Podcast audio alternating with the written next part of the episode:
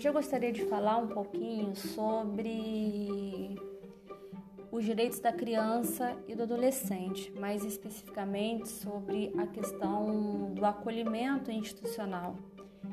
Com o advento da Constituição Federal e logo com a promulgação do ECA em 1990, é, a gente consegue perceber que os direitos da criança e adolescente começam a ter um olhar diferenciado é válido lembrar que, e salientar que o primeiro Código em Defesa dos Direitos da Criança e Adolescente foi um produto de um sistema totalmente autoritário, é um sistema que não se preocupava em entender a situação desse público-alvo.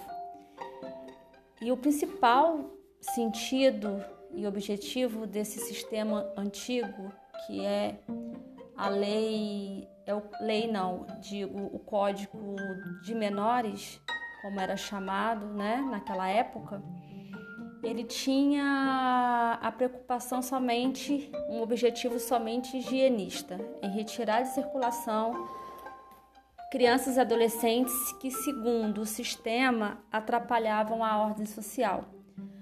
É possível verificar que não havia uma separação de quem realmente se encontrava numa posição de jovem ou de adolescente infrator daqueles que se enquadravam como uma vítima mesmo da pobreza, uma vítima dos maus tratos, uma vítima da vulnerabilidade social. Então, esses jovens é, com o Código de Menores, eles eram tratados igualmente, ou seja, eles estariam em situação irregular. Era como os adolescentes e crianças eram tratados naquela época, como está em uma situação irregular. E sendo que muitos deles estavam eram vítimas da realmente da falta de políticas públicas que pudessem tirar aquela família de uma situação de miséria e de pobreza.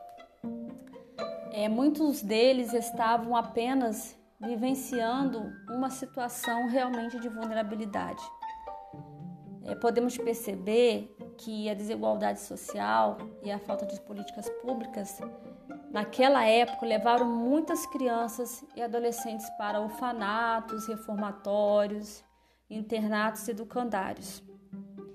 Eu tive é, a oportunidade de ter uma experiência aqui na cidade onde eu moro, Rio das Flores, onde a gente tem aqui é, na localidade um patronato, que era considerado patronato de menores.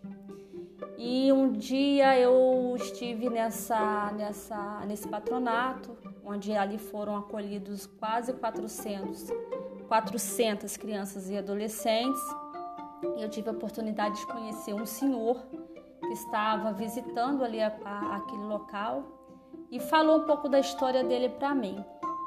Que ele foi para o patronato, que é aqui em Rio das Flores, com aproximadamente 5 anos de idade. E ali ele contou que ele simplesmente foi acolhido porque a mãe dele era doméstica, morava no Rio de Janeiro e lá a mãe dele não tinha condições de, de cuidar, né? É, por conta da pobreza, por conta da miséria, trabalhava em tempo integral e ali não tinha condições de cuidar dele.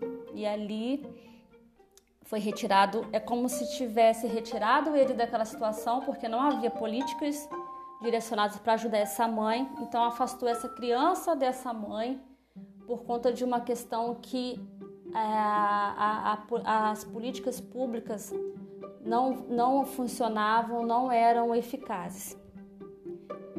Então, o que a gente percebe é que só os tempos mudaram, mas as práticas, pelo que a gente pode observar, continuam as mesmas. Por quê?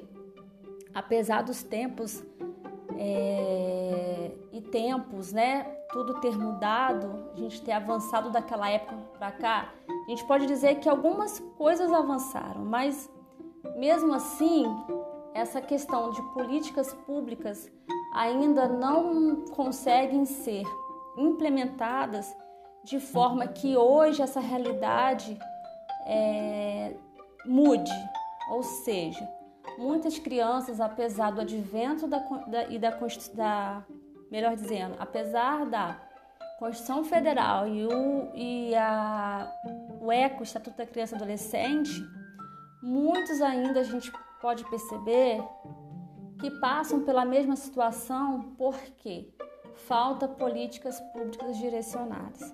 A gente não tem às vezes uma educação de qualidade, a gente às vezes não tem uma saúde de qualidade que possa garantir segurança para os nossos filhos e a gente não tem também uma segurança.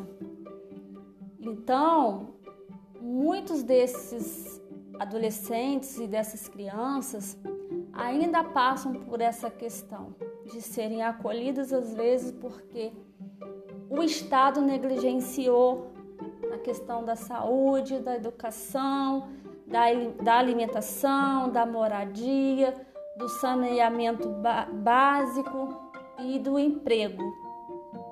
Então, nós cidadãos, as famílias, elas lutam por dignidade, elas lutam pelo seu espaço dentro da sociedade. E muitas das vezes a gente não, a gente não consegue atingir é, o nosso objetivo. Muitas dessas famílias acabam se afastando dos seus filhos por um tempo, é, nem que seja alguns meses, às vezes porque não tem uma alimentação adequada para dar ao seu filho. E aí os papéis se confundem vamos acolher e não na realidade é, o ECA coloca que condições financeiras não é a base para que uma criança, um adolescente seja retirado da sua família.